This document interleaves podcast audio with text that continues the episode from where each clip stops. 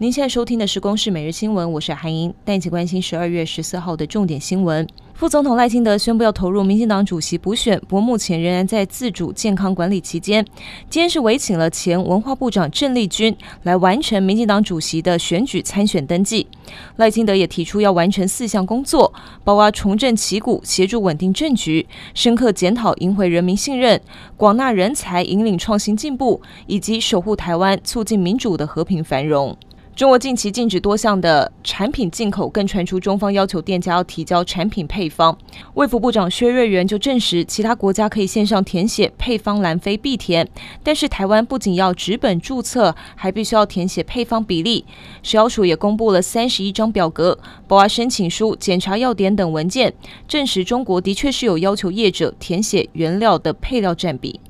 今年入冬首波的大陆冷气团报道，今天清晨本岛平地最低温是十一点七度，出现在新北市的富贵角，台北气象站也只有十四度。气象局表示，封面十六号周五晚上报道，周末即将迎来入冬首波寒流，北台湾最低温可能会来到六度，中南部、东部低温约八到十度。全台寒冷，三千公尺以上的山区可能会降雪。现外界担忧两岸小三通复航之后会出现到台湾的抢药潮。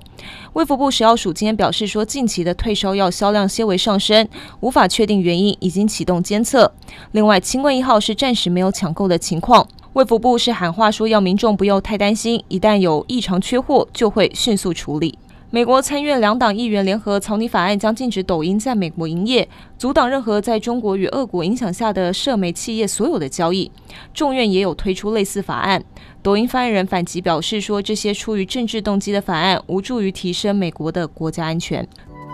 以上新闻由公视制作，谢谢您的收听。